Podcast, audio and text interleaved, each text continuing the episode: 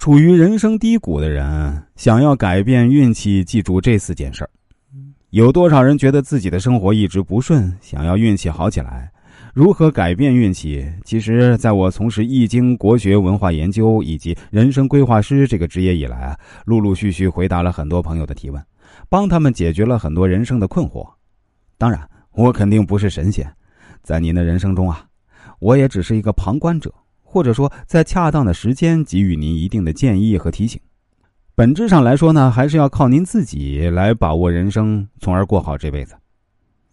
下面呢，我就分享四个我认为可以改变命运、帮助大家在低谷期走出来的方法，希望大家认真听一听。第一，改变运气，先改变你和家人的关系。易经中说：“积善之家必有余庆，积不善之家必有余殃。”家庭是一个人立足社会的根本，一个人与家庭的关系就是他与社会关系的缩影。樊登在《低风险创业》开篇就讲了这样一个案例：一位六零后的企业家，经过多年努力啊，创建了一家知名的企业，但他的经营逻辑是持续不断将钱投入下一个开发阶段，宁愿企业现金流永远紧绷，随时有资金链断裂的风险，也不分红给员工，并且本人十分固执。听不进任何建议，只坚定自己的立场。这个看似只是个人经营理念的问题啊，实则从心理学角度探究呢。原来，这位创始人在童年时遭受过父母的伤害，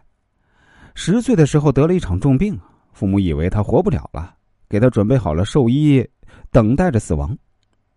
这样的特殊经历让他成人后无法享受平稳的生活，一旦有些钱，日子好过一点呢，就要不停折腾。内心深处啊，他以承受痛苦为荣。没有人能改变过去发生的事儿，但能重新认识过去，尤其是和父母的关系，与过去和解。和解不是一句原谅不原谅这么简单的话，而是懂得不同时代的人的认知局限，理解在认知局限下会做出的不同反应，然后感谢过往，继续前行。如果一个人长时间处理不好与家庭的关系，压抑情绪得不到疏通，会滋生一种对抗心理，同时啊，内心深处又会有对父母的内疚，这些情绪相互牵制，让人无法正确看待世界，也处理不好与周围人的关系。现在的你要是经常深陷情绪低落，感慨命运波折，尝试反思自己与原生家庭关系、与父母之间的关系，改善情绪，才能改善运气。第二，一个人运气变好，从停止抱怨开始。想象一下啊，这样的画面是否出现在你的现实生活中？你努力很久的一场考试，却在最后差几分通过，